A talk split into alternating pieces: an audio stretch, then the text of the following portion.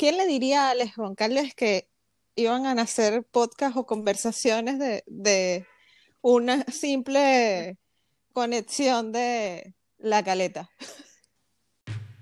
Para finales de 2020 se cree que alrededor de 7 millones de venezolanos estamos haciendo vida en el exterior. Producto de esta diáspora, tenemos compatriotas viviendo realidades tan distantes entre sí como un café en Dublín y un candombe en Montevideo. Todos con un cúmulo de experiencias urbanas que podrían servirnos de mucho si tan solo pudiéramos compartir. Para eso nace Tejiendo Ciudades. Yo soy Andrea, arquitecto con más de 5 años viviendo en el exterior, y te pido que en este momento me acompañes para que podamos ver qué se puede aprender de toda esta experiencia.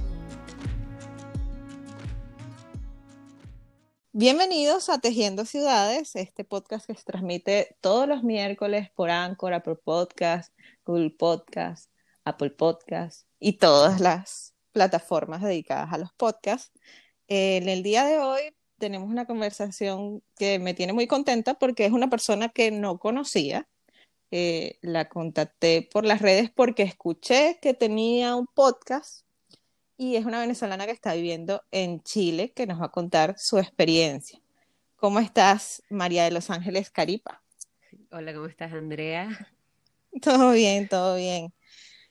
Cuéntame, María de Los Ángeles. Yo ahorita acabo de decir que no te conozco y realmente no te conozco. Lo que tengo es unos minutos hablando contigo. Exacto. Así que realmente no sé eh, ni cuántos años tienes viviendo en Chile, ni demasiado de tu experiencia, más allá de lo que he escuchado de tu podcast, que no es de nada relacionado de esto de la migración. Exacto. Así que quedan muchas cosas por descubrir y contar. Cuéntanos. Exacto. Ah. Bueno, realmente nos acabamos de... Primera vez que estamos hablando, imagínate. Sí, sí. Eh, esto, de, esto de la conexión digital es como, o sea, rarísimo, pero es genial conocer nuevas personas y, nuevas cosas y hablar con nueva gente. Creo que eso da también para que uno pueda extenderse y, contar cosas y sacar. Bueno, yo em, tengo eh, cinco años en Chile, yo soy arquitecta. Em, en estos cinco años en Chile, he estado afortunadamente cuatro años trabajando relacionada a, lo que estoy actualmente, digamos, adentro del BIM. Eh, y en un principio, o sea, yo, la verdad no tengo nada que quejarme de Chile, afortunadamente, y sé que soy una persona bastante afortunada eh, dentro de la inmigración o dentro de los inmigrantes, eh, de que siempre he tenido buena suerte acá y he tenido trabajo y he estado bien. Eh, y, y, yo creo que eso ha sido porque nunca he dejado de trabajar, eso ha sido porque nunca me he parado, yo trabajo fines de semana, siempre he sido como muy, muy trabajólica. Y, y, creo que, bueno, en algún momento eh, uno recoge esto que uno está sembrando eh, eh, en experiencias o, en la actualidad. En, en, algún momento uno descansa, yo creo que, que ya cuando recojamos todo lo que estamos sembrando actualmente, yo, yo lo veo ahora como como que estoy haciendo eso, estoy haciendo un, un, piso, estoy haciendo unos cimientos para que luego esto funcione ya cuando yo me vaya un poco alejando de todo, porque esto de trabajar mucho igual, uno se envejece rápido. y cuéntame, María de Los Ángeles, para tener una idea, ¿en Venezuela estudiaste en Caracas? No, yo soy de Valencia, o sea, en realidad soy... ¿Eres de Valencia? Soy, en realidad soy de Guacara, o sea, más eh, dentro... Eh, y estudié en la Universidad José Antonio Páez en San Diego. Eh, fue bastante largo mi estudio porque igual la arquitectura era bastante costoso, o es muy, muy costosa. Además que la universidad era privada eh, y entonces era bastante gasto. y generalmente yo no es que estaba demasiado bien en Venezuela, o sea, igual era de, una clase bastante baja. así que eh, fueron bastantes pausas que, que tuve. Eh, afortunadamente, yo empecé a estudiar muy, muy joven, entre los 15 años, entonces tuve bastante tiempo para, para poder pausar eh, y que no interfiriera, o sea, y no alargar mucho más, mucho como en, ya pasar de los 20, 25 años. okay. Estuve dos semestres full estudiando y, y, porque mi papá me obligó a estudiar arquitectura, sí, eso es otro cuento rarísimo porque yo iba a estudiar medicina. Y, Oye, y- eh, un cambio un poco radical. Loco, loco, loco, loco, porque yo tenía, de hecho, eh, como para ir a estudiar medicina, de hecho, yo iba a presentarle pruebas, todo. Eh, y mi papá, no, tú no vas a estudiar medicina, porque si no vas a dejar de ser mi hija, unas cosas así horribles, tú tienes que estudiar ingeniería. Y yo lloraba, no, lloraba horrible, así, y de paso tenía 15 años, y me- era, era como eh, no sé, que me están arruinando literalmente mis sueños. Porque yo me veía, desde siempre me había visto como pediatra, así, siempre. Eh, y mi papá, no, no, no, no sé. Y, y me empezó a jugar como en lo sentimental y en la manipulación, obviamente, y, y, y todo, y todo esto está malísimo. Eh, Sí. todo es terrible, sí, en ese momento era, ay, no lo puedo creer, era como, ya, y, y en el colegio, una amiga, o sea, una, una, una muchacha que conocí, que estudiaba conmigo, me dijo, yo voy a estudiar arquitectura, y, y yo empecé a googleé así como arquitectura, como qué hacen los arquitectos, como básicamente eh, eh, como buscar más información. Yo era muy buena en dibujo técnico, sí, pero nunca, nunca lo vi, pues. Hecho, sí me gustaba mucho la artística y hacer maquetas, las amaba, todas las del colegio, pero eso nunca, nunca jamás lo vi. O sea, como que yo tenía en mi mente que yo iba a ser doctora. Eh, y de hecho, eh, cuando en- uno estaba en el colegio, uno presentaba un examen que era como la OPSU, y ya yo estaba tan predispuesta a estudiar medicina que yo sabía que todas las respuestas yo las iba a llevar para eso. Y me salían medicina, medicina, medicina, medicina. Eh, entonces, mi papá, me, mi- esta amiga me dice, yo a estudiar arquitectura y empecé a investigar y dije, bueno, esto es como una ingeniería.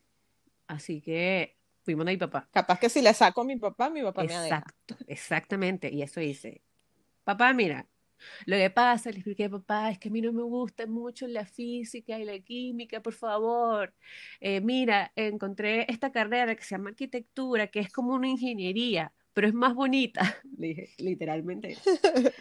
Eh, y papá, ah, bueno, sí, está bien. ¿Dónde la dan? Y no sé qué. Y yo, papá, no, José Antonio Páez, mira, esto cuesta, no sé qué, y esto es lo que voy a estudiar, porque yo he investigado todo ya.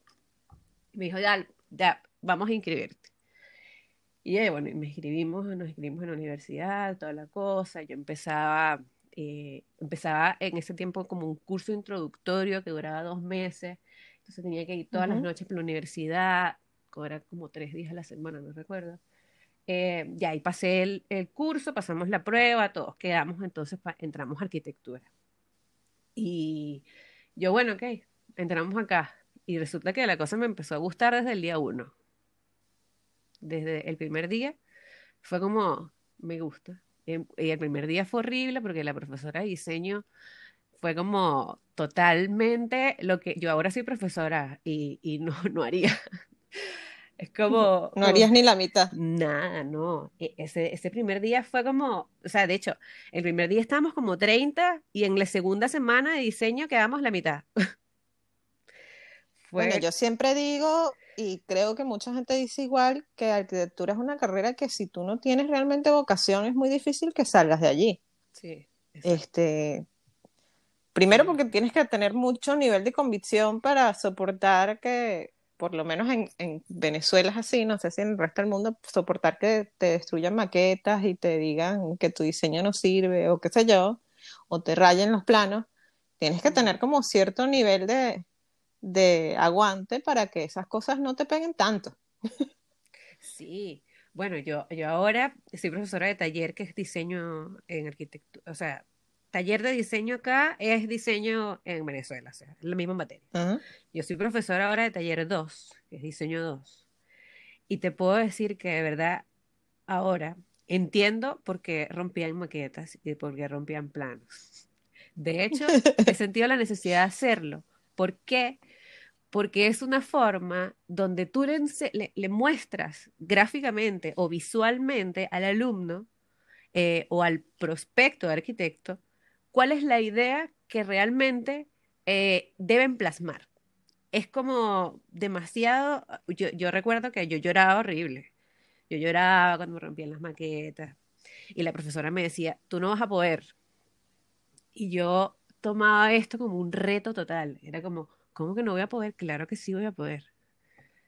Y, y me rompían las maquetas y todo. Pero ahora que soy profesora de taller, eh, cuando nosotros estamos tratando, o cuando estamos más que todo en semestres que son bastante primeros, como semestre 1 y semestre 2, que es taller 1, taller 2, eh, corresponde mucho mostrarle visualmente al estudiante eh, cómo, cómo tiene que ir ordenando sus ideas, porque cuando están en semestre 1, semestre 2, eh, los alumnos piensan que, que, la arquitectura es nada más piso, ¿entiendes? Nada más planta, que todo lo tienen que hacer en una planta, todo lo tienen que hacer en un piso y que o todo está pegado a una dimensión en específico, como que no piensan volumétricamente. eh, y creo que eso, cuando uno le puede mostrar, yo lo que hago ahora, imagínate, yo estoy dando taller online, o sea, no, Debe ser siquiera- súper complicado. Horrible. Ni siquiera, o sea, imagínate, eh, eh, o sea, de los 15 alumnos, por ahí unos 5 tienen mal conexión de internet. Entonces muestran la maqueta en la cámara eh, y no se llega a ver muy bien. Entonces complementan con unas fotos y complementan con videos, pero se pierde muchísimo el poder mostrarle un buen concepto. Eh, ¿y qué es lo que hago yo ahora? Le hago capturas de pantalla a, lo que están mostrando o a lo que me están diciendo. eh, y luego esas fotos las, las, las edito o las intervengo. Y ahí les explico, oye, tú estás hablando de, no sé, la sombra. ¿Por qué no haces esta cosa? Mira, cuando jugamos con esto y le hago como varias propuestas y le pongo fotos de proyectos reales, pero ese trabajo es triple. Ahora el profesor yo creo que trabaja tres veces más de lo que trabajaba antes. Eh, Sí, lo que te iba a decir era que, o sea, mientras que en clase tú haces el bosquejo allí de, de lo que debería ser y le das los referentes, aquí tienes que sí, ponerte en la tarea, no sé, de ponerte en Photoshop, meterle las imágenes, Exacto. buscar la referencia, eh, le haces en cierto modo además el- la mitad del trabajo, porque tú al alumno, cuando uno estaba en clase, le decía, bueno, nada, vete eh, tal edificio de Miss, Claro, o, exacto. o vete a la biblioteca y busca tal cosa, Claro. pero aquí le- realmente le estás poniendo el referente, o le Exacto. estás diciendo exactamente lo que tienes que, que buscar. Y, y se supone que uno le tiene que dar, o sea, de hecho, ahora eh, esta, esta profesión de ser el profesor eh, es totalmente muy, muy diferente. Hay tantas cosas que uno no le puede decir al estudiante que te limitan bastante. Eh, o sea, por ejemplo, tú no le puedes decir que algo está malo. O sea, tú no le puedes decir, esto está malo, esto no sirve. O sea, uno tiene que buscar palabras para decir que esto está malo, que no sirve, pero sin quitarle la inspiración. Entonces es bastante más complejo. Sí. Porque, eh, Eh, digamos que esa pedagogía es un poco particular en el sentido de que, no sé, yo cuando estudié en la, yo estudié en la central, este, estoy casi segura que la mayoría de esos profesores no, no, no, no conoce eso de decirle a los alumnos, "Eh, esto no sirve. total. Yo también tuve mis profesores que, que me dijeron en el proceso que a lo mejor no estudiara arquitectura o que lo dejara, eh, lo recuerdo muy claro. Eh, yo además estudié diseño gráfico antes y tenía un profesor en particular eh, que realmente lo que hizo fue em- que me empecinara más y que lo hiciera mejor, porque me decía, pero Fuentes, ande y siga trabajando de diseñadora gráfica, ¿qué hace aquí? Y yo decía, no, este hombre no sabe lo que está diciendo. Este, fue, fue duro en su momento. Era así como ponerme a prueba toda la convicción que yo tenía de, de estudiar arquitectura. Sí, eso, eso, eso lo llamaban ellos como un filtro. Yo no, yo no recuerdo. O sea, es como yo ah, comparo tanto lo que pasaba antes a lo que pasa ahora eh, y, y- y tam- también a cómo salían, cómo salíamos nosotros, pues. Porque yo creo que parte de lo, de lo que quizás somos como profesionales es por, por estos, por estos retos que nos hacían, de como tú no puedes, tú no sirves, vete de aquí, no sé, no funcionas para arquitecto, y uno era como, sí, sí puedo, sí quiero, no sé qué, y uno se exigía, se exigía, se exigía.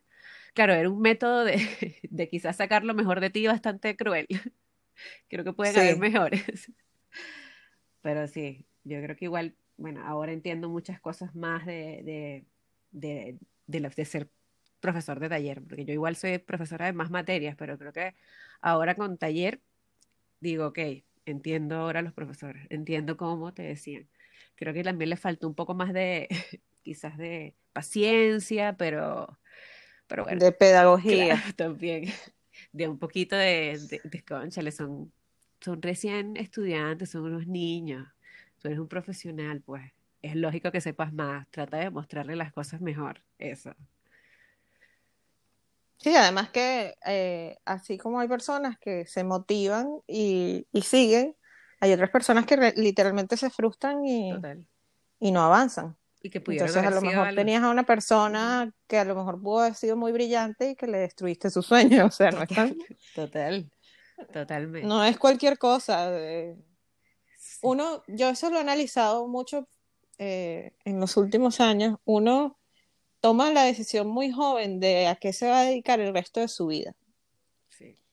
Y este, si te equivocas y lo haces mal, después a veces pasas mucho tiempo de tu vida frustrado eh, porque te tuviste que dedicar a algo que después no resultó lo que, lo que tú esperabas. o- Sí. Pero también juzgamos a, a- a los chamitos, a los adolescentes, y le damos una responsabilidad que, y esperamos que se queden con esa responsabilidad toda su vida, cuando a lo mejor en algún momento pueden cambiarla y dedicarse a otra cosa, Totalmente. y va a estar bien igual. Exacto. La, la gente tiene después uno- unos, no sé, unos remordimientos, unos problemas psicológicos porque decidieron hacer otra cosa con su vida o porque estudiaron arquitectura y después se dedicaron, no sé, a, a hacer muebles, Exacto. que, que después eh, andan con, con a lo mejor unos remordimientos innecesarios, no sé. Total. Eh, Yo, yo, es tan fuerte como que tú puedes vivir varias vidas en una misma vida. Yo no sé, esa es la, Sí. la- una de las reflexiones que yo he sacado de la, de la migración, es que realmente yo a veces lo digo así, que bueno, en mi vida en Venezuela, bueno, en mi vida en Montevideo, bueno, en tal momento de mi vida, claro. o sea, ha habido como etapas y no necesariamente ha sido como el mismo desarrollo lineal. Y eh, ha podido ser, no, no fue mi caso, pero ha podido ser que en algún momento tú decidieras que eso que estudiaste al principio ya no es lo que te gusta. Es que, y- bueno, yo dentro de las otras materias que, que soy profesora, o sea, tengo alumnos que yo creo que la, todos son mayores que yo. A ver, yo tengo 29 años. Tengo 29 años, eh, tengo, Eres súper joven, yo pensaba que tenías un poco más. sí, no, es que parezco mayor, luzco mayor.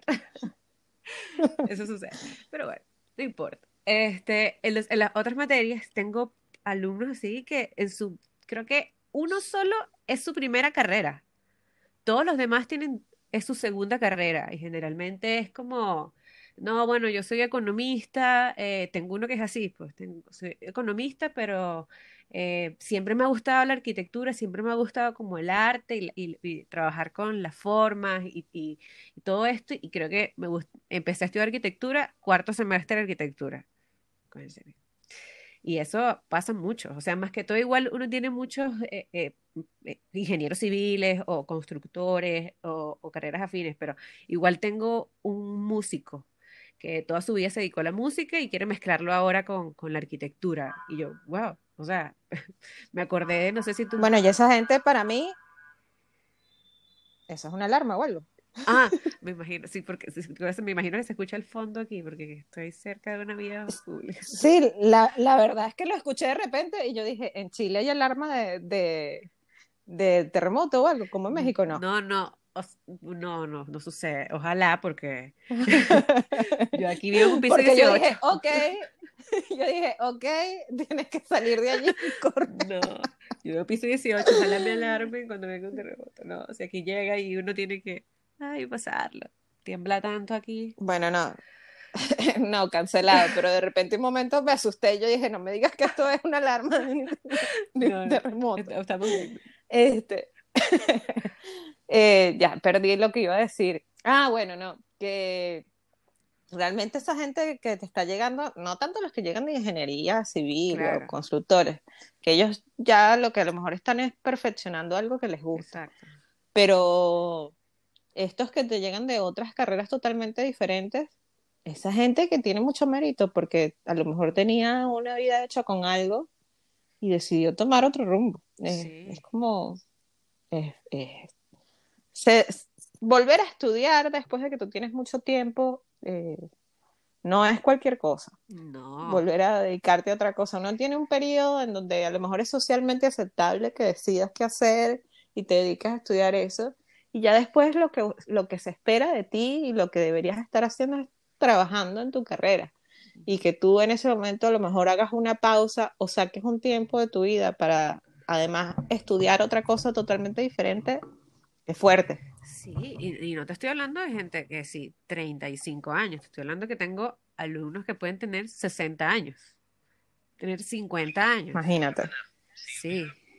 Eh, entonces es como, como que igual es lo, es, es lo que tú estabas un poco hablando, de que quizás estas personas fueron eh, o tomaron decisiones muy, muy apresuradas y, y, y de repente se dieron cuenta que les gustaba algo. Y yo lo que creo es que esto, esto es bastante admirable porque también sacar una carrera que quizás no es tu vocación inicial, o sacar una carrera eh, porque empezaste eh, y no retirarte porque dices, no, voy a tengo que terminar esto. Y después graduarte y decir, oye, yo creo que esto no es lo que de verdad a mí me gustaba. Yo creo que eso, eso puede ser también algo que, que yo admiro bastante, porque, o sea, literalmente tuviste seis años perdidos, básicamente, o sea, aprendiendo, pero eh, es algo que no te gustaba. Entonces también aceptar en un momento que te gusta otra cosa y que saber de que no porque no termines una carrera y te vayas a otra carrera está mal. Yo creo que uno tiene que buscar lo que le guste eh, y hasta que lo encuentres, digamos. Yo creo que eso también Sí, es, sí. es bastante... También, también puede pasar que en el momento a lo mejor sí les gustaba lo que se pusieron a estudiar, pero, pero a lo mejor ni siquiera como tú no siquiera sabía que existía una carrera que se llama arquitectura, por Claro. ejemplo. Yo, yo estudié... Como te digo, esas decisiones las tomamos demasiado jóvenes, a veces no estamos muy influenciados a lo mejor por el entorno. Yo recuerdo que yo estudié eh, cuando me gradué como con 40 personas, 40 muchachitos, y de esos 40 muchachitos, yo estoy casi segura que como el 80% quería estudiar ingeniería, Mm, también, algún tipo de ingeniería. también. Y yo no estoy muy segura de que toda esa gente supiera qué quería hacer.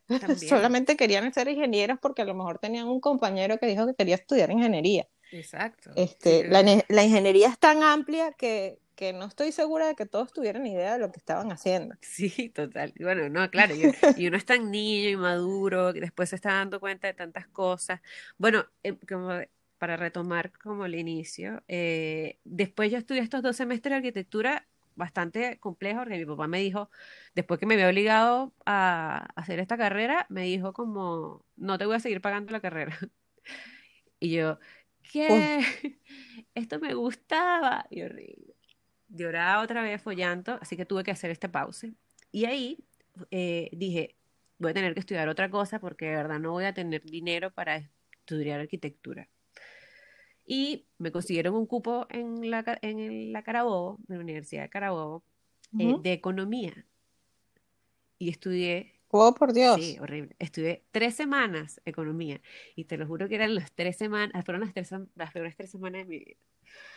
Porque primero era que no me gustaba en absoluto, ya yo venía de arquitectura y ya sabía lo que me gustaba eh, y, y de repente como que tengo que hacer esto porque no, no voy a poder estudiar arquitectura y me acuerdo que veía lógica eh, y era una lógica en, en- economía que era, no entendía nada y, de paso en Carabobo que habían paros todos los, todas las semanas y habían quemaciones de cosas, así que fue como medio terrible esa parte, así que no, Bueno, además que si, si tienes 29 años, ya digamos que la situación estaba bastante más convulsa, me imagino. sí, claro, Y la situación de la universidad no debe haber sido la mejor. exacto, no, sí. eh, Y, y en ese momento era bastante peligroso porque yo estudiaba en la noche, entonces el Carabobo en la noche era muy, muy peligroso porque tiene muchos caminos oscurísimos y siempre no, sí, que por allá robaron, oye, que por allá agarraron una chama, que no sé qué, que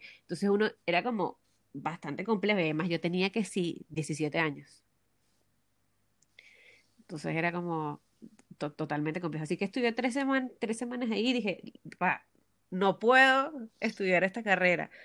No puedo, además que es súper complejo ir para allá. Yo vivo en Guacara, que si agarrar es la iguana, que se llamaba el, este autobús verde, era terrible porque demasiada gente. Y yo, papá, no, no, no puedo. Entonces de ahí me fui a otra universidad. Retomé arquitectura, pero me fui a la Universidad Santiago Mariño en Valencia, eh, donde ahí eh, seguí estudiando básicamente hasta como el quinto semestre. Y ahí fue como, yo llegué, me acuerdo, eh, tenía 18 años o 17 años, pasando 18, eh, y empecé a estudiar el tercer semestre y era facilísimo. Era como, oh, esto es demasiado fácil y era demasiado genial. Yo en ese momento tenía 18, eh, en esos tres semestres, 18, 19 años, y eso fue el momento de yo salir a discotecas, todo esto, esta juventud horrible que, que uno no, ahora cuando tiene 30 años no quiere volver a, recordar. Eh, y, yo y yo entregaba las maquetas y hacía las maquetas que si terminaba a las 10 de la noche y me pasaban buscando y me iba a una discoteca y el día siguiente llegaba a las 6 de la mañana, agarraba mi maqueta y me iba a la universidad. Y eso hice. Oye, qué vida maravillosa. Horrible. Como yo estudié ahí. sí, no, y, y, era, y después me di cuenta que es que obviamente los niveles de exigencia de las, de las universidades son diferentes. Eso es como lo primero. Porque yo creo que los dos semestres en la UJAP fueron mega exigentes. O sea, yo duré cinco días sin dormir. Y era como cotidiano hacer esos cinco días. Eh, y luego yo pasé a esta universidad y hay un nivel de exigencia mucho menor. Eh, quizás había muchas más clases teóricas, había muchas más clases como de hacer más que todo eh, no sé, algunas composiciones o, más que todo en dibujos, en plantas, no hacer muchas maquetas. Así que fue como menos exigente y yo creo que eso es como las exigencias de las universidades. Eh, y por eso fue como justo en el momento de mi adolescencia, juventud, mayoría de edad, y aproveché eso hasta el quinto semestre ahí. Después me regresé a La Paz y volvió todo a ser complejo. Todo volvió a ser complejo. Y... Sí, total. Y bueno, ahí terminé todo y, y, el momento que cuando terminé, después de todos estos paros, parar y todas las cosas, eh, me vine a Chile, terminé y me vine a Chile como a los... Instantáneamente, nunca ejerciste en Venezuela. No, nunca. Y yo me, yo me fui del país porque yo, yo no me quería ir. Era como, no, si yo no me voy a ir, no sé qué, yo estoy bien. Y, yo como hice una amistad que era bastante buena, eh, que este, este amigo tenía una constructora.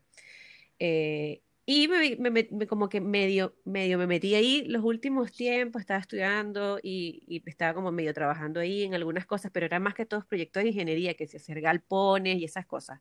Se trabajaba mucho con el gobierno.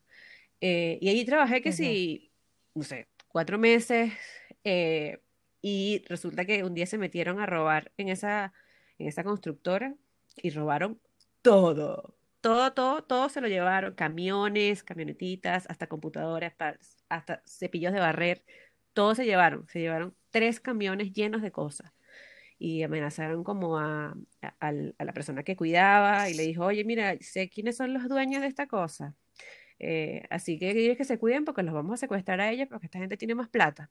Y ahí está la, esta María Lozán, o María, me decía Caripa, en realidad me decían Caripa, no sé qué, eh, Mario, que es mi apellido, el, eh, mi, amigo, perdón, que era el dueño, eh, y sé que ellos que andan en un camión, no sé qué, todo ubicación.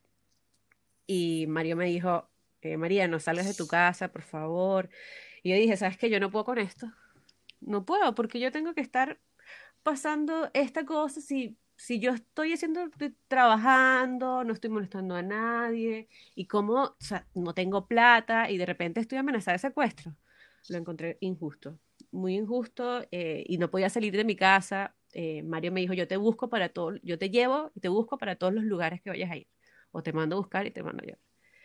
O sea, y de paso como que estoy medio presa, eh, ¿qué pasa aquí? Y, y a la semana siguiente me vine a Chile fue un miércoles y el miércoles siguiente. ¿Y pero, pero ¿y cómo decidiste que era Chile? ¿Tenías ah, gente conocida en Chile? No, porque en ese momento estábamos en, creo que era el 2016, sí, el 2016. Eh, era como de los países de Latinoamérica, o sí, los países de Latinoamérica, donde era mucho más fácil obtener los papeles. O sea, como era bastante fácil, no todo era como, no, si tú te vas, te dan un contrato, a los dos meses te dan permiso de trabajo eh, y ya con permiso de trabajo te dan tu RUT, que aquí es como la cédula, y después ya puedes al año tener la definitiva y a los cinco años ya nacionalidad. Y ok, me voy para allá. Y fue, o sea, yo tuve las cosas muy, muy fáciles. Yo llegué esa semana a la otra semana sin dinero aquí. Fue totalmente complejo. El principio era preocupante, horrible, porque yo me vine literalmente sin un dólar en el avión para acá. O sea, yo llegué al aeropuerto sin dinero. O sea, yo cobré una plata aquí que me debían a alguien, así como, oye, tú me debías en Venezuela, ¿será que me puedes recibir? No sé qué. Estuve 15 días ahí. Eh, después pasaron una serie de eventos desafortunados. Eh, y luego conseguí trabajo cuando llegué al día siguiente. Yo llegué una noche y el día siguiente salí desde la mañana eh, y conseguí trabajo en un restaurante eh, de copera que se llama como lavando platos. Y estuve trabajando ahí por 20 mil pesos diarios. Estuve trabajando ahí como una semana. Y luego una amiga me escribe, oye, eh, de hecho no fue una amiga, fue como una amiga, una amiga. Me escribió, hola, mira, me, me explicó quién era y me dijo, yo trabajo en una empresa que, que vende gases industriales. ellos están buscando gente yo le mostré a mi jefe tu foto eh, y me dijo que, que, que, te llamara, pues, para que, le pasara tu número para ver si, si tú quieres trabajar aquí. Y yo, obvio, quiero, dame ese trabajo, obviamente. Eh, y ya, bueno, me entrevistaron y quedé en el momento. Eh, fue bastante raro todo esto porque era, mm, era gases industriales, no conocía absolutamente nada de esto y tenía que ser vendedora. Eh, sí, vender algo que no conoce. Además que tenía que vender caminando, o sea, tenía que caminar. Y yo no conocía, o sea, tenía tres días de llegada, pues. Y ok, ya, perfecto. no me contrataron, toda la cosa. Obviamente esta empresa estaba llena de venezolanos. Eran como todas las venezolanas, éramos como cuatro venezolanas y los hombres eran chilenos. Eh, porque eran como de, que movían los tubos de gases y todas las cosas que tenían mucha fuerza. Ya bueno, me fue bastante bien, yo trabajé nueve meses en esta empresa, pasaron cosas raras como por, porque pasaban muchas venezolanas y muchas venezolanas duraban un día, era como muy, muy común que, que pasaran muchas venezolanas y de muchas profesiones y era bastante, bastante raro todo esto. Eh, trabajé ahí nueve meses por sueldo mínimo, eh, y trabajaba muchísimo. Era una de las personas que, siempre estuvo haciendo muchas cosas. Después, después pasaron cosas como, como shows personales entre jefes y eran venezolanas. Entonces, eh, eso, eso, eso daba eh, a pie de que había mucho de eso de, no sé, era, yo creo que era como un acoso laboral, digamos, que yo lo veo ahora, porque las, chicas iban allá y yo pensaba, yo creo que era como sacarle plata al, al, dueño de la empresa, no sé, o, al dueño de la empresa le prometía plata por hacer otras cosas, qué sé yo. Bueno, trabajé ahí nueve meses. La verdad es que, que suena que si solamente quería contratar mujeres venezolanas, suena como que a lo mejor había una cuestión ahí de gusto personal. No, claro. No sé, estoy infiriendo, estoy infiriendo sin saber, pero... Sí. Pero bueno, hay de bueno, todo. sí, sí, sí, yo creo que obvio pasaron muchas cosas de eso. De hecho, esta persona ahora está casado con una venezolana y todo. Eh, pero que esta ah, venezolana trabajó ahí, así como, como fue como eso. E, se conoció en el trabajo, pues. Entonces era, era bastante raro y yo, yo eh, trabajaba y de repente veía estas cosas porque se encerraban como en una oficina y yo trabajaba, trabajaba, trabajaba y trabajaba por sueldo mínimo y todo el mundo, o sea, la gente que quizás está escuchando que es acá de Chile, sabe que nadie vive aquí con un sueldo mínimo.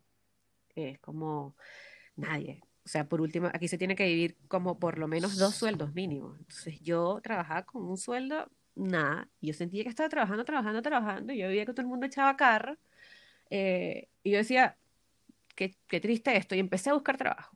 Porque yo soy una gente de que cuando empieza a trabajar en algo, eh, se tiene que meter en esa cosa y yo me olvidé de la arquitectura, me olvidé de todo esto, yo estaba enfocada en los gases industriales.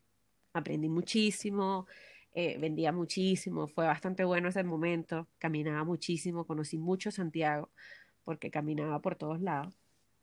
Y después de eso, ya yo conocí a, un chileno eh, cuando tenía aquí como, como cinco meses, que luego fue mi pareja, y que le agradezco muchísimo muchas cosas, entre ellas que me dio un contacto, que, o me hizo un contacto eh, porque bueno, él sabía que yo era arquitecto y que estaba ganando sueldo mínimo, que lo veía terrible también, que como, como, como. Y me dijo, oye, yo tengo mi mejor amigo, que su mejor amigo estaba en Irlanda, eh, tiene un hermano que es arquitecto. Eh, y le voy a preguntar, a ver si le puede preguntar a su hermano, si, si que el hermano estaba aquí en Chile, si conoce algún trabajo de arquitectura. Y yo, dale, ok, está bien. Eh, y ahí me acuerdo que Juan Carlos, que se llama, me dijo, ya, Sebastián me dijo que le pasaras un correo con tu currículum y con tu currículum arquitecto. Yo, bien, perfecto, ya. Y ahí este Sebastián me contactó, me dijo, perfecto, puedes conversar conmigo, no sé qué. Eh, resulta que esta persona es Sebastián Manríquez. No sé si tú has escuchado hablar de Plan BIM Chile. Sí, de Plan BIM Chile he escuchado, pero no conozco a Sebastián. Sebastián Manríquez es el subdirector de Plan BIM Chile. En ese momento, él obviamente no era el subdirector de Plan BIM Chile. Él trabajaba en una empresa donde él se iba a ir de esa empresa para irse a Plan BIM, en ese momento en el 2016 en que se creó Plan BIM. Eh, y me entrevistaron y quedé en esa empresa. Esa empresa se llama Archisoft, que es la empresa que distribuye software de Graphisoft en Chile. Eh, de Archicad, pues. Eh, entonces me entrevistaron y yo, primera vez que vendía, que conocía un software como esto y, y el BIM. Ya ahí me entrevistaron, quedé la cosa y empecé a trabajar ahí. Eh, fue como un cambio radical de vida porque primero conocí eh, que las diferencias eh, como de, de, personas en cuanto a, a, la comuna donde vives o al sector donde vives. Porque yo cuando vendía gases industriales trabajaba en un sector que era más de como urbano, donde había mucha gente de baja, como baja clase, o sea, era bastante pobre el lugar, eh, era algo que, pasaba, había, no sé, muchas casas y de repente pasé al lado contrario de Santiago de Chile, que es como el oriente de la ciudad, que es como donde están todos los edificios, donde es todo, donde se ve mucho profesional, hay, hay mucho, es un cambio radical de ciudad y de repente uno se da cuenta que que realmente Santiago de Chile tiene demasiadas variaciones, eh, tanto por eso existen tantas variaciones políticas, obviamente, porque realmente el cambio radical en cuanto a, la pobreza y el oriente, o, el, no la pobreza, digamos, digamos, aquí se llama el poniente y el oriente, son diferentes, es totalmente diferente. Eh, eh, aquí la, la, gente es totalmente diferente. hay gente que, o sea, yo conozco personas que ni siquiera han pasado de, a esa mitad de Santiago. O sea, gente que trabajaba conmigo en, esta empresa cuando ya empecé a, pasar a la arquitectura, que nunca había venido al centro de Santiago. Porque, uy. Bueno, eso que estás diciendo a lo mejor te, vas a identificar si en algún momento escuchas el podcast de la, la, bueno, sí, la entrevista que tuve con mi amiga Victoria Holguín, que también está allá en Santiago, ella me echó un cuento muy similar en ese sentido de que cuando ella se visualizó en como la parte más eh, chic de Santiago, no sé, fue para ella también un cambio. Y eso que dices eh, me parece curioso porque lo he estado pensando, yo creo que en Venezuela esas cosas también pasan, lo que pasa es que a lo mejor uno ya viene inserto en, en cierto grupo social o cierto ah, lugar. Y entonces eso hace que justamente ya tú estás metido en el nicho y no viajas de un lugar al otro, o sea, no, no, no te toca, en la mayoría de las circunstancias, no te toca a lo mejor este, ir hacia ese, extremo u otro de la ciudad, entonces por eso a lo mejor no, no lo notas tanto. Bueno, yo, yo vengo de Guacara, yo creo que Guacara era bastante, bastante pueblo, eh, y bueno, yo creo que cuando estudié arquitectura vi, vi mucho, porque bueno, inicié diciendo esto que nunca, no tenía mucho dinero en Venezuela, era, era como bastante de clase baja, y empecé a estudiar arquitectura, que era una carrera costosísima, por lo tanto, muchos de mis compañeros tenía mucho dinero y era como, yo me sentía que yo no correspondía a un lugar o, me sentía a veces muy, muy mal porque hacía, hacían cosas como, como que yo no, o sea, no podía. Y, y era un momento terrible porque yo tenía 17, 15 años, 16 años y yo no entendía en ese momento por qué yo no tenía un carro. Era como eso, porque, claro. porque este tiene dos carros, tiene 20 años, tiene dos carros y, y yo no puedo, yo ando en autobús. Y, y me, era eso, y me empezaba a dar vergüenza muchas cosas. Pero yo nunca sentí que como que, eh, y que yo creo que esa puede ser la principal diferencia, yo nunca sentí que a mí me excluyeron porque yo no tenía dinero o porque, no sé, o vivía lejos en Guacara y yo estudiaba en San Diego. Eh, pero aquí en Chile particularmente la gente me parece que sí, o sea, de hecho lo que, lo que conozco es que sí es como que no tiende, es bastante como clasista, como que empieza a alejarse, oye, no, este, no podemos hablar con esta gente, es como de esa gente súper inmadura que, que no te habla porque no tienes algo, como en el colegio. Mm, creo que esa es como la principal diferencia. Creo que lo que pasa en Venezuela, yo creo que no sé si es que el venezolano como que no le importa mucho eso, o los que yo, los que yo he conocido, o los que, los que se han rodeado conmigo nunca me había sentido excluida, pero aquí podría ser que sí hay un grupo de gente que puede excluir a otro grupo. Yo no dudo que en Venezuela pase, solamente que a lo mejor no, no, no es el círculo en donde te tocó moverte. Yo la, la, verdad es que también en, diferentes etapas de mi vida me tocó eh, rodearme de cualquier cantidad de, de clases sociales diferentes por ejemplo, yo cuando estudiaba diseño gráfico me pasaba que muchos de los que estudiaban diseño gráfico conmigo era gente que tenía mucha plata, mucha plata.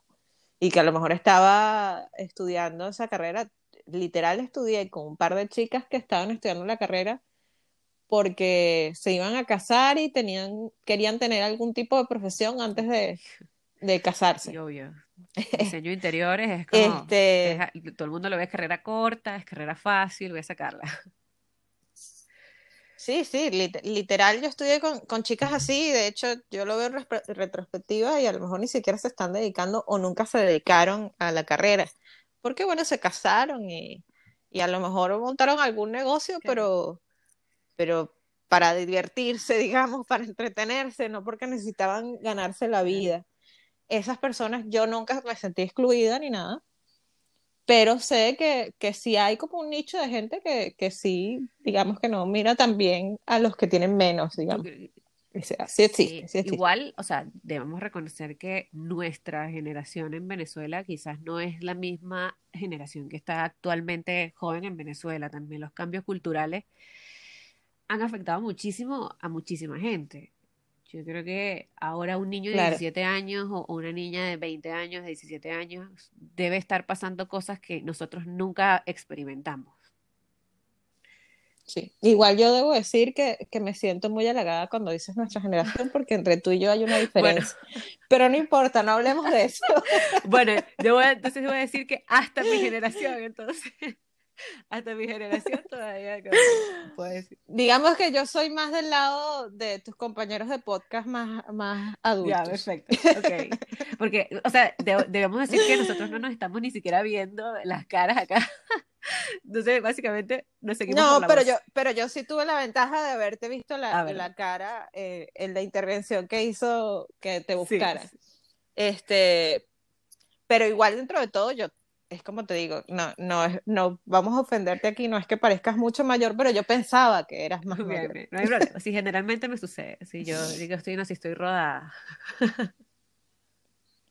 No, básicamente además también porque, bueno, das clase y tienes toda esta experiencia que ya eh, me gustaría que habláramos de ella, este, me, parece que tienes todo un recorrido súper grande en, ¿qué? Cinco años. Sí, sí, cinco años, porque bueno, yo empecé a trabajar en esta empresa que se llama Archis, o sea, que vendía ArchiCAD acá, o que sí vendía ArchiCAD acá en Chile, y esta es una empresa húngara em, que hace, que es dueña de, este software ArchiCAD, así que tuve la, posibilidad de, conocer muchísimo, eh, trabajé con muchísimas oficinas aquí en Chile, eh, conocí muchísimas experiencias internacionales, fui a muchísimos eh, congresos internacionales y, donde se conocían muchísimas experiencias de otras empresas que aplicaban eh, esta metodología. Yo ahí me fui metiendo, o sea, particularmente yo estaba en el ámbito comercial, vendía el software, eh, pero tenía que conocer cómo funcionaba. Pero llegaba un, llegó un momento en que yo, yo explicaba el software desde cómo debería haber pasado, desde lo que mi lógica de la, de la metodología BIM o de lo que eh, ya yo veía que estaba haciendo este ArchiCAD sin saberlo usar, podía, podía entender, digamos, cuáles son los procesos que podían ser mejores o, poder sacar también lo mejor de este software sin saberlo usar muchas veces. O sea, yo, yo sabía que este software te podía hacer esto, esto, esto, si podía sacar todos los costos de forma automática. Eh, luego, obviamente, lo tuve que certificarme y todas las cosas y, obviamente logré aprender mucho más de eso, pero ya ha pasado que si los dos años. Luego de pasar los dos años en esta empresa, yo me metí en, la en los técnicos.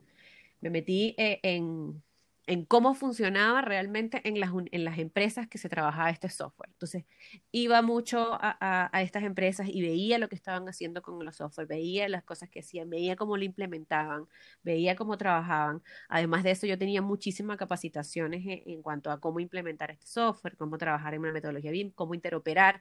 Particularmente hay algo que agradezco mucho haber trabajado en Graphisoft, es que ArchiCAD es un software muy o Graphisoft realmente, o Nemeshet, que es la gran empresa dueña de todos estos holdings, eh, habla mucho de lo que es el Open Beam, de lo que es la estandarización, de lo que es el, IFC, de lo que es el estándar abierto, de lo que es trabajar y eh, respetando la propiedad intelectual que, tú como empresa o como persona estás eh, plasmando en un proyecto, de no compartir este formato nativo, que es este formato de software, que algo que, es una visión muy diferente a la que tiene Autodesk. Digamos que Autodesk generalmente o históricamente se ha compartido el RBT, se ha compartido el DWG, y en cambio, esta competencia es totalmente lo contrario. Así que yo tuve que aprender muchísimo software y muchísimas formas de trabajar de, forma abierta, digamos, o, trabajando, no, importa en qué software estés trabajando, eh, siempre nos vamos a poder comunicar, particularmente porque yo vendía Archicad, que es para arquitectos nada más. Entonces debía entender cómo este arquitecto se va a comunicar con el ingeniero, con el especialista, con el clima, con el sanitario, con, el mecánico, con el eléctrico. Y, y eso ArchiCAD solamente lo hace con, IFC, así que tuve que conocer mucho IFC y, aprendí muchísimo de eso. Eso fue como mi inicio. Claro, yo ArchiCAD no es el que manejo, me manejo con, con Revit, que es digamos como la competencia, pero en Revit, este, sí, pues tienes como una base para varias disciplinas, para los ingenieros civiles, para los sanitarios, los eléctricos en Archicad eso no, pasa. En Archicad eh, es, para arquitectura. Bueno, ahora, ahora eh, ingresaron eh, MEP, que es mecánico eléctrico, y Plumbing, pero, pero realmente es un software que está enfocado a la arquitectura. De hecho, como el eslogan de, de Graphics of ArchiCAD es que es hecho por arquitectos para arquitectos. Entonces es como que siempre ha estado full arquitectura. De hecho, ArchiCAD fue el primer software BIM de la historia que se nació en el 84 en el 89, perdón, en el 84 salió AutoCAD. Eh, pero yo, bueno, tuve que aprender muchísimo software, o sea, de hecho en este software estaba Tecla, que tuve que aprender muchísimo de Tecla porque particularmente eh, esta marca de Tecla es muy partner de, de Graphisoft. Eh, tuve que aprender un software que se llama DDSCAD, que es un software que actualmente está solo en Brasil, que es para hacer cálculo de MEP. Eh, Solibri Office, que es de Nemetschek igualmente. Solibri es un software genial. Vincolab, que es de Cubus. Eh, entonces aprendí muchísimo software y luego de, de, de, ya yo estar en el último año de esta empresa, me metí a estudiar software de Autodesk y me certifiqué en todos los softwares de Autodesk, en Revit, en arquitectura, estructura, eh, IMEP, eh, en coordinación en Navisport, es un diplomado de coordinación. Entonces, eh, eh, como yo estoy generalmente metida en lo que es el entorno quizás de Solibri, de estandarización de abierto, igual debo entender o debía entender, o sea, así lo estaba viendo yo, no sé, hace, cuando empecé a estudiar todos estos software, cómo funcionaban todos los software independientes para poder saber luego cómo yo porque ya yo ahí me estaba viendo como gestor o como administrador, no, no, yo todavía no estaba viendo el arquitecto, o sea, no me gustaba en ese momento todavía, o sea, o aún no me gusta el diseño. Así que yo tenía que aprender cómo funcionaban estos software, así que cómo podía yo gestionar a las personas para que me pudieran entregar lo que se estaba solicitando. Así que por eso estudié mucho software. Por eso tengo mucha experiencia en eso. Por Graphisoft. Sí. Y básicamente, entonces tu, tu carrera se, se, orientó hacia el manejo de software y no hacia hacer un proyecto de arquitectura como tal, digamos. Y ahí, bueno, yo creé esta empresa que tengo actualmente que se llama Bewise, que eh, hace implementaciones y, y, fue bastante bueno porque ya nosotros, o sea, particularmente con mi socio que trabajamos juntos en la otra empresa, teníamos demasiado eh, eh, conocimiento que, que habíamos aprovechado esta marca igual, que habíamos aprovechado todos estos conocimientos que nos daban en esta estandarización. Y, y en ese momento salió en el 2020 el estándar BIM para proyectos públicos de acá de Chile. Y el estándar era exactamente lo que nosotros nos habíamos especializado todo, todo este tiempo anterior. Y fue como, entonces estamos, estamos en el lugar correcto nosotros, básicamente. Así que tenemos que aprovechar esto y por eso creamos la empresa. Eh, eh, esto, esto es totalmente, y yo aquí ya después de, de haber aplicado el estándar, hay muchísimo, Autodesk o Revit es el software más usado a nivel latinoamericano, digamos. O sea, el 98% o el 90%, 98, 90% yo creo que de Latinoamérica de las industrias utiliza Revit o Naviswork. Entonces, hay una cultura de no, de no trabajar de forma organizada o de no estandarizar, sino porque todo el mundo empieza a trabajar y ya después, porque, a ver, no, no para, no, no, no, no estoy diciendo que los, los que trabajan en Revit no trabajan de forma estandarizada, sino que para nosotros poder trabajar con el estándar abierto IFC, se tiene que entender mucho los estándares tanto nacionales como internacionales. Por ejemplo, la ISO 19650, la ISO 16749, que es de la ISO. Eh, se tienen que entender muchísimo, eh, perdón, del IFC, eh, se tienen que entender muchísimo, por ejemplo, la PAS 1192, que actualmente es, la ISO, diferentes estándares, porque yo tengo que trabajar, y eso se lo digo mucho a mis alumnos, yo ahora con el BIM no trabajo para mí, yo no trabajo para diseñar algo y para yo saber o para eh, yo extraer esta información, sino que yo estoy trabajando para la siguiente persona que viene.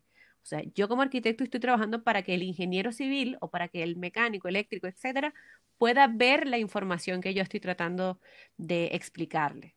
O sea, o, estoy tratando de plasmar acá y que reutilice o que utilice la información que yo estoy dejando en este, en este modelo eh, para poder hacer su trabajo. Y eso se piensa o eso se ejecuta cuando nosotros trabajamos para el IFC o incluimos información para el estándar abierto. Así que ahí cambió, cambia mucho la perspectiva. Entiendo. Sí, yo, yo creo que quizás ese vicio puede ser de un vicio arrastrado quizás del AutoCAD. El AutoCAD, este, mm, nada, lo teníamos que manejar los arquitectos, pero es un programa que, que lo manejan mucho los ingenieros y todas las disciplinas de ingeniería y entonces a lo mejor como ya tiene unos códigos preestablecidos, este, tú no es que tienes que traducir la información ni pasarle la información a otra disciplina porque sencillamente le compartes el archivo AutoCAD y ya él se defendió y hizo lo que quería. Y cuando pasas a, al Revit, probablemente eh, vienes con esa cuestión de que no tienes que comunicarte con nadie más o no tienes que hacerle ninguna traducción a nadie porque probablemente tú crees que le vas a pasar ese archivo de Revit a alguien y ya. Y no piensas en la posibilidad de exportar un YFC y cómo se exporta ese, YFC para comunicarte con otros software que no son necesariamente de Autodesk. Exactamente. Y bueno, ahí, ahí viene un poco toda la estrategia comercial que puede tener Autos, porque Autos eh, sigue sacando eh, software y sigue sacando software que son compatibles con Revit. Entonces, ¿qué es lo que quizás hace? Es más comodidad para la gente. O sea, es como, ¿para que voy a trabajar en IFC? Si igual puedo seguir trabajando en RBT y puedo hacer la coordinación en Navisworks, que acepta IRBT, puedo trabajar en Civil, que se puede, puedo trabajar en Infra, eh, puedo abrir, abrir el vínculo de Pro, que era el antiguo BIM 360, y todo, no tengo que trabajar con IFC. Entonces, es como quizás este 90% de la industria que trabaja en entorno auto es, nunca se ha visto en la necesidad de, de aprender a trabajar en estándares abiertos porque no lo ha necesitado. Entonces, ahora, tal cual. Sí, tal cual. De hecho, ahora yo en los, en los, últimos dos años es que estoy trabajando con otros programas que no son necesariamente Autodesk y con mucho más el tema de exportar IFC este, y recibir IFC. Este, y debo decir que todo el tiempo que yo estuve trabajando con Revit, si bien recibí y exporté IFC, pues era como, por ejemplo, cuando me tocaba con eh, exportar IFC de Revit, me, pasó que yo hice un, un hotel bastante grande en Venezuela y el estructural necesitaba el IFC. Y yo se lo pasaba y se lo pasaba como cualquier cosa. La verdad es que era como que lo hubiera guardado como, IFC y ya. Exacto, no. Es, ay, mira, que, que, que el estructural necesita que lo guardes como IFC. Yo lo guardaba como IFC y para mí era un formato más y ya. O sea, no. Yo no entendía demasiado el trasfondo que había detrás de eso. De hecho, debo decir que estoy segura de que no entiendo del todo el trasfondo. Eh, estoy quiero preguntarte si eso lo hablas en tu podcast, porque eso necesito profundizar del tema. de lo que más se habla. Este, ahorita, ahorita debemos a lo mejor comentarlos. Este, sí, María Los Ángeles tiene esta empresa, no sé cuánto tiempo tienes eh, con la empresa 2019, ya. Tenemos dos años con esta empresa. Dos años. Este, y no sé si a raíz de la empresa o cómo, pero decidiste tener un podcast con uno de tus socios y con otras personas. Eh, ¿Puedes comentarnos más o menos cómo surgió esta iniciativa? Y A ver, bueno, yo a Carlos, que es eh, como el que está trabajando, que también es socio de Edificación Virtual, que es la empresa en México, eh, Carlos era, en un, fue en un momento el director de Latinoamérica de Graphisoft. Así que Carlos en un momento fue particularmente como muy mi jefe, un jefe muy, muy alto, así, era como director de Latinoamérica. Eh, y yo tuve la oportunidad de trabajar, o de conocí en dos, en, creo que fueron dos, sí, en dos seminarios que tuvimos en, o dos congresos que tuvimos en Cancún.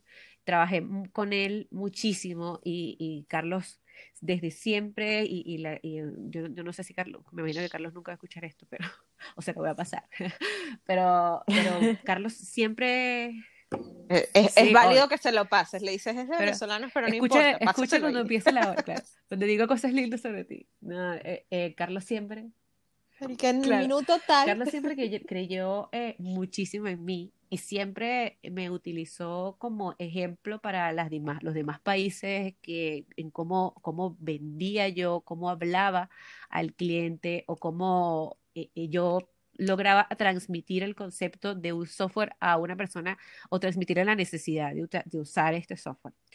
Eh, particularmente en el último congreso que tuvimos en Cancún, o sea, me, nos invitó Chile era el ejemplo así y nos invitó a dar una charla de cuál era nuestra estrategia eh, y, los demás países así como que, pero, pero ¿por qué ellos? Bueno, porque ellos son los que más venden y escucha el discurso que tiene esta, esta, esta chica para contar, no sé qué. Y luego Carlos se fue de Graphisoft y creó esta empresa que se llama Edificación Virtual. Al año siguiente nosotros nos fuimos de Graphisoft y creamos esta empresa que se llama Bwise eh, y Carlos eh, nos escribió un día así como, hola Marico, oye, ¿cómo estás? Tanto tiempo y toda la cosa por LinkedIn me escribió. Y yo, Carlos, no puedo creerlo, tanto tiempo que no hablábamos, no sé qué, sí, reunámonos. Y en la reunión dijimos, ya, trabajemos juntos, busquemos cosas que hacer. Y ahí empezamos como a, crear productos para, para, el mercado, de forma como, para, como implementábamos BIM para, para empresas que eh, que no tuvieran tantos ingresos, que no tuvieran tantos proyectos grandes, buscar una implementación que sea mucho más económica para empresas que tengan cuatro personas, por ejemplo, y que no tengan, no sé, 10 mil dólares para hacer una implementación BIM, sino que eh, poder conseguir estas cosas y en tantas conversaciones en tantas reuniones y en tantas cosas que teníamos que hacer, nos dimos cuenta, bueno, B-Wise tenía un podcast que se llama BIM Talks, que, que se dejó de hacer cuando empezó BIM con chile limón, y Edificación Virtual tenía un podcast que se llamaba Edificación Virtual. Eh, así que las dos empresas como que, bueno, hagamos un, podcast juntos y dejamos de hacer, ellos dejaron de hacer edificación virtual y nosotros dejamos de hacer BIM Talks eh, y empezamos a hacer BIM con chile limón. Eh, y BIM con chile limón ha sido muy, muy genial porque creo que nosotros hablamos de cosas que yo escucho, yo consumo mucho podcast, más que todo consumo muchísimo podcast BIM. Eh, soy fan de BIMRAS, que es como un podcast español de BIM, que, son unos son unos señores españoles mayores bastante, pero hablan comiquísimos, son súper de humor oscuro así y, que hablan con beat, entonces es bastante divertido. Eh, y particularmente nosotros hablamos de, de, esto de la estandarización, no estamos comprometidos con ninguna marca, entonces hablamos de todas las marcas, mostramos cosas de diferentes cosas, eh, traemos a gente que yo creo que han sido bastante cambios, de hecho el sábado que viene, el sábado 28, eh, va a salir un podcast con una persona que trabaja en A Building Smart, entonces ver esta visión o, ver estas cosas eh, yo creo que muy pocos podcasts quizás lo hacen eh, y creo que ese ha sido como el valor agregado de, nuestro podcast particularmente, o sea, no estar comprometidos con ninguna marca, no tener que dar un, discurso de, una marca porque nada más me están pagando para hacerlo por una publicidad eh, y que no estamos, o sea, no es que está mal, digamos, que lo hagas, pero creo que tenemos un discurso bastante sincero de lo que hemos aplicado nosotros y cuando no sabemos de algo, generalmente traemos a una persona y, lo habla.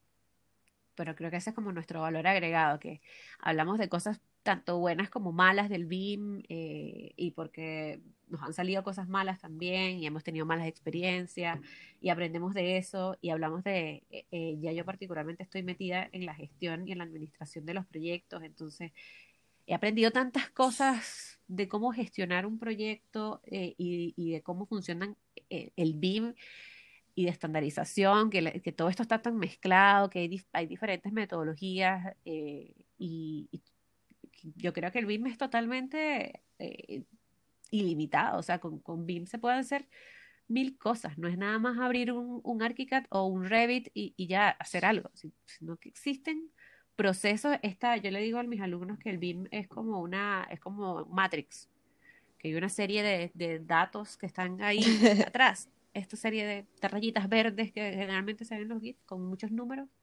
Así es, es un proyecto ahora. Y de esa forma lo veo yo actualmente. Yo no veo el diseño, no veo el, eh, eh, hay que lindo este proyecto, sino que me meto a ver de una vez los listados. Veo, oye, qué bonito proyecto, con todos los datos. Oye, qué, organizado está. Mira todos los datos que le puedo sacar. Totalmente, eso es como lo que me pasa. Sí, bueno, yo, yo salvando las distancias, estoy segura que no conozco ni un cuarto de todo lo que conoces. Este, y doy clases no en una universidad, sino eh, en un instituto de cómo manejar Revit, eh, Revit Estructura, Revit Arquitectura y AutoCAD, porque la gente todavía hace cursos de AutoCAD que no lo entiende. Este, y yo a veces cuando les comienzo a dar Revit, les digo, esto es un mundo que acaban de abrir y que va a ser tan amplio como ustedes decidan que quieren. Esto puede ser eh, tan limitado como que ustedes decidan que de aquí lo que van a sacar es un 3D y, a lo mejor un render, o tan complejo como que van a hacer este, todo el mantenimiento de la edificación en base a este modelo que ustedes están haciendo. Entonces, es tan complejo como ustedes decidan o como llegue a ser el desarrollo del proyecto, pero es mucho más allá de simplemente eh, poner unos muros y unas puertas y unas ventanas. Este, eso digamos que poner muros, puertas y ventanas es en la superficie del proyecto y de todo lo que le puedes sacar. Yo les hablo porque lo vi además en una exposición aquí de, de BIM, este, les hablo las siete dimensiones del BIM siempre cuando comienzo a darles, explicarles el Revit.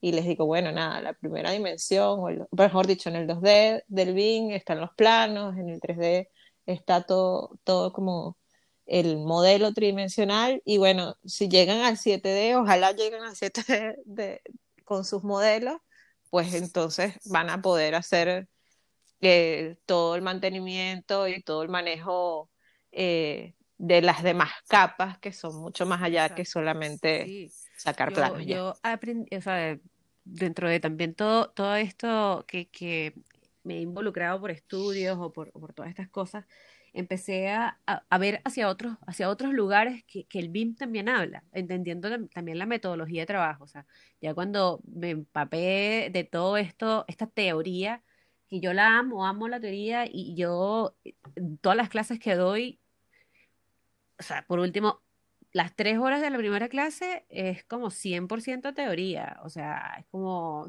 para todo. Yo doy muchas clases de gestión, de plan de ejecución BIM, de, estandarización y procesos de, administración de proyectos.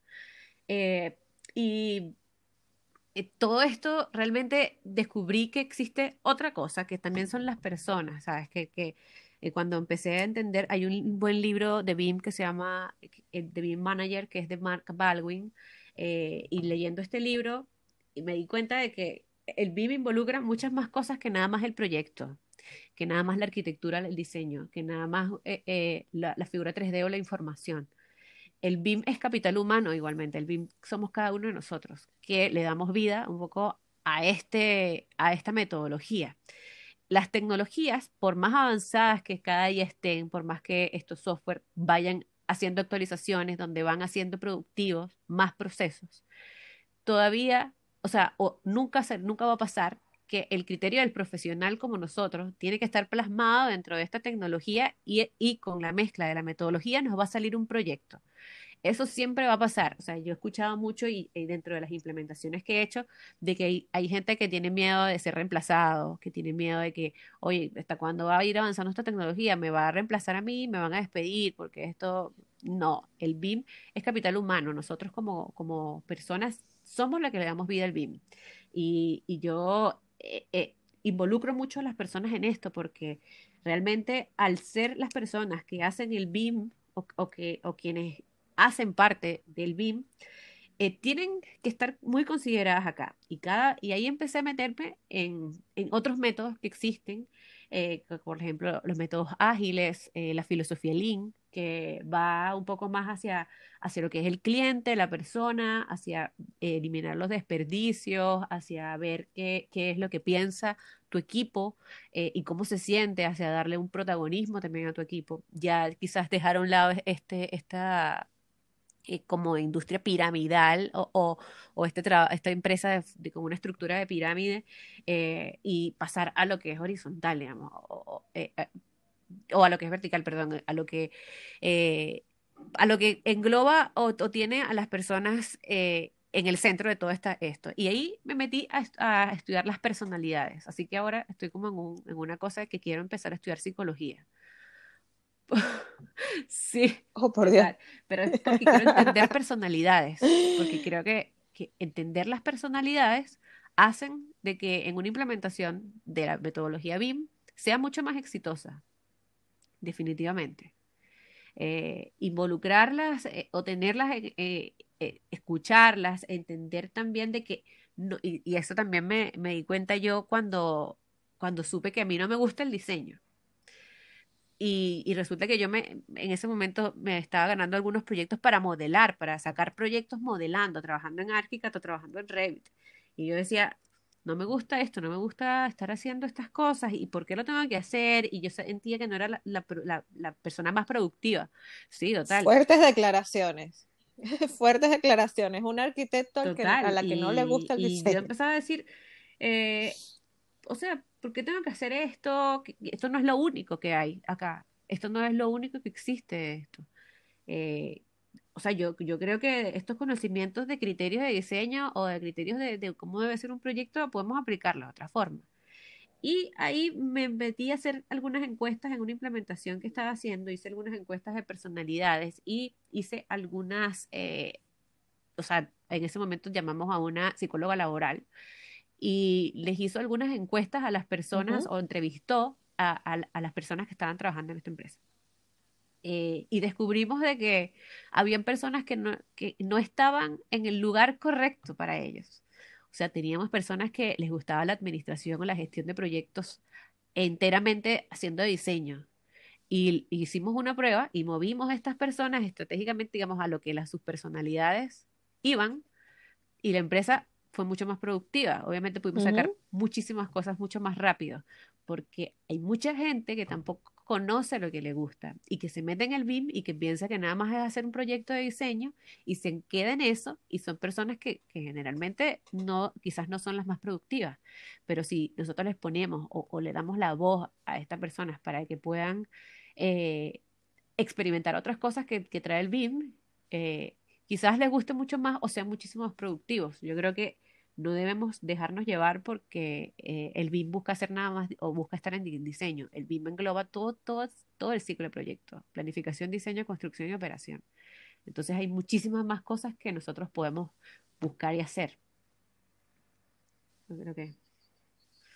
Oye, y me gusta que, hayamos llegado como a este punto, porque fíjate que hicimos como un full circle cuando hablábamos de que no necesariamente la gente cuando estudia, se gradúa y trata de escoger una profesión, esa profesión eh, puede equivocarse y cambiarla en, su vida. Y fíjate que eh, probablemente encontraste tu profesión, probablemente encontraste el, el, nicho y después con la metodología bien a lo mejor estás en, en un área de la empresa o en un área del desarrollo del proyecto que no necesariamente es la que la, en la que vas a funcionar mejor y en la que vas a estar más, y que más porque cómodo. No me gusta el diseño no quiere decir que no trabajes en software BIM.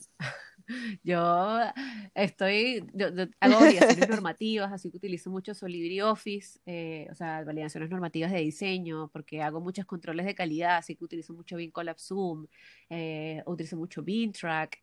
Eh, entonces, estoy trabajando en Plannerly, implemento un software que no es BIM, pero es de gestión de proyectos que se llama Soho Project, Trello, Asana, eh, o sea, estoy dentro del BIM, pero no generalmente, no, no en el diseño.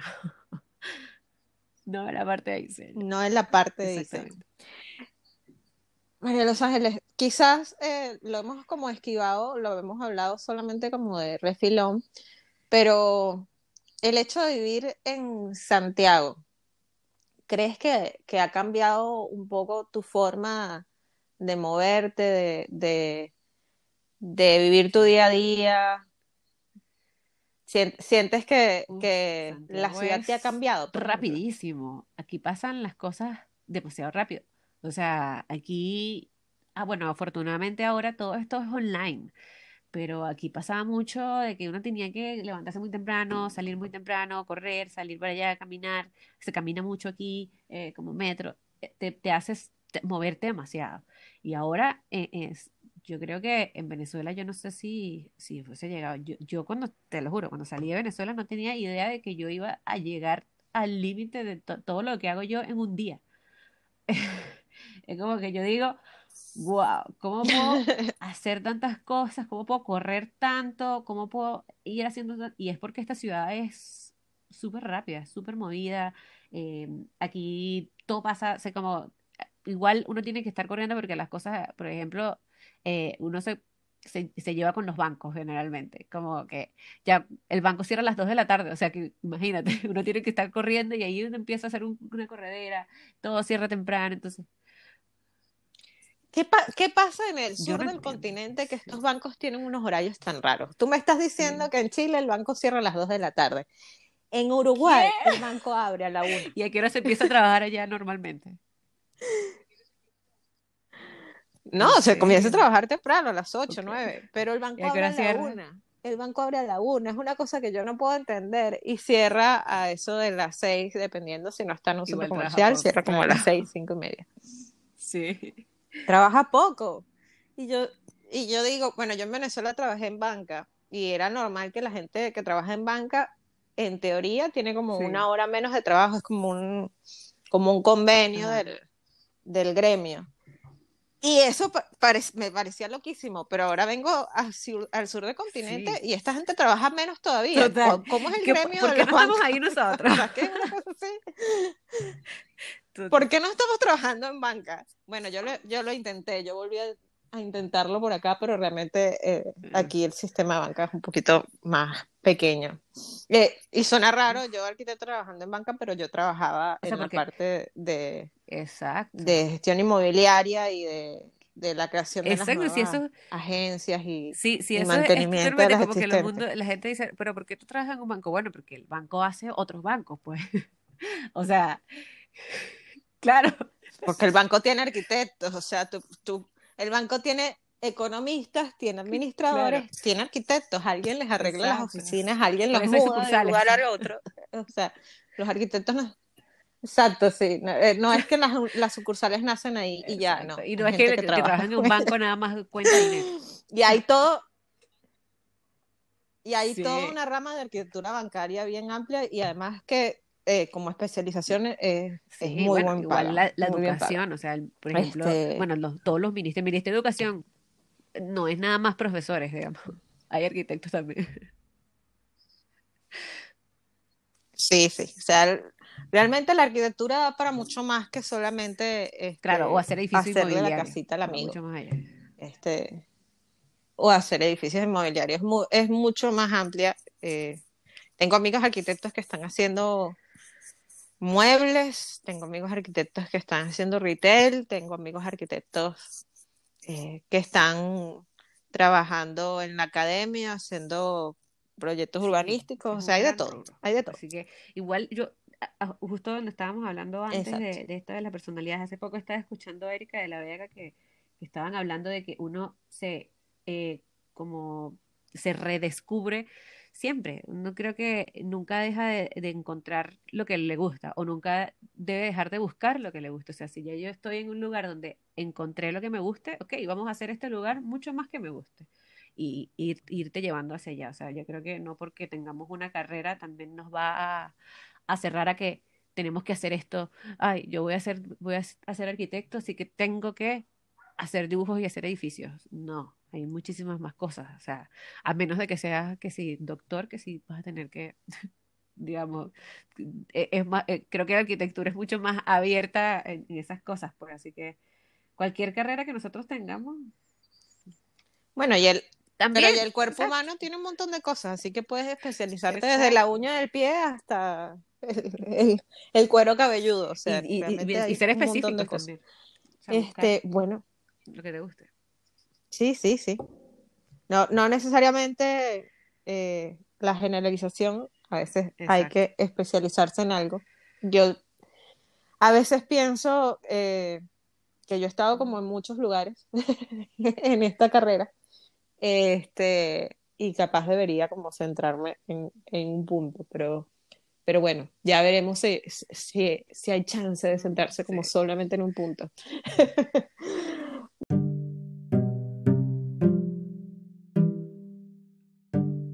María Los Ángeles, te doy muchas gracias por esta conversa. Ha sido muy interesante. Este, yo de- desde ya te lo dije antes de que comenzáramos a grabar formalmente y te lo digo ahora, yo me estoy haciendo un binge watch de todo el podcast con chile y limón. estoy aprendiendo muchísimo, me está pareciendo súper interesante y además lo estoy compartiendo con amigos que sé que les interesa el tema. Este, lo encuentro fascinante, por más que tú en algún momento cuando yo te vi por primera vez dijiste que Sí. todo esto era aburrido. Eh, creías que no te estaba oyendo nada, Total. nadie del, del, rubro, no creías que, que alguien del rubro te pudiera estar escuchando. Eh, no sé si quieres dar más señas de cómo contactarte si en algún momento hay alguien que necesita hacer una implementación de BIM o necesita alguna asesoría, cómo te podría Perfecto, contactar claro, bueno, con tu empresa. eh, si están en Chile, Latinoamérica, en cualquier país, igual eh, Bigwise está eh, acá en Chile, en Costa Rica, y, en Guatemala y en Nicaragua.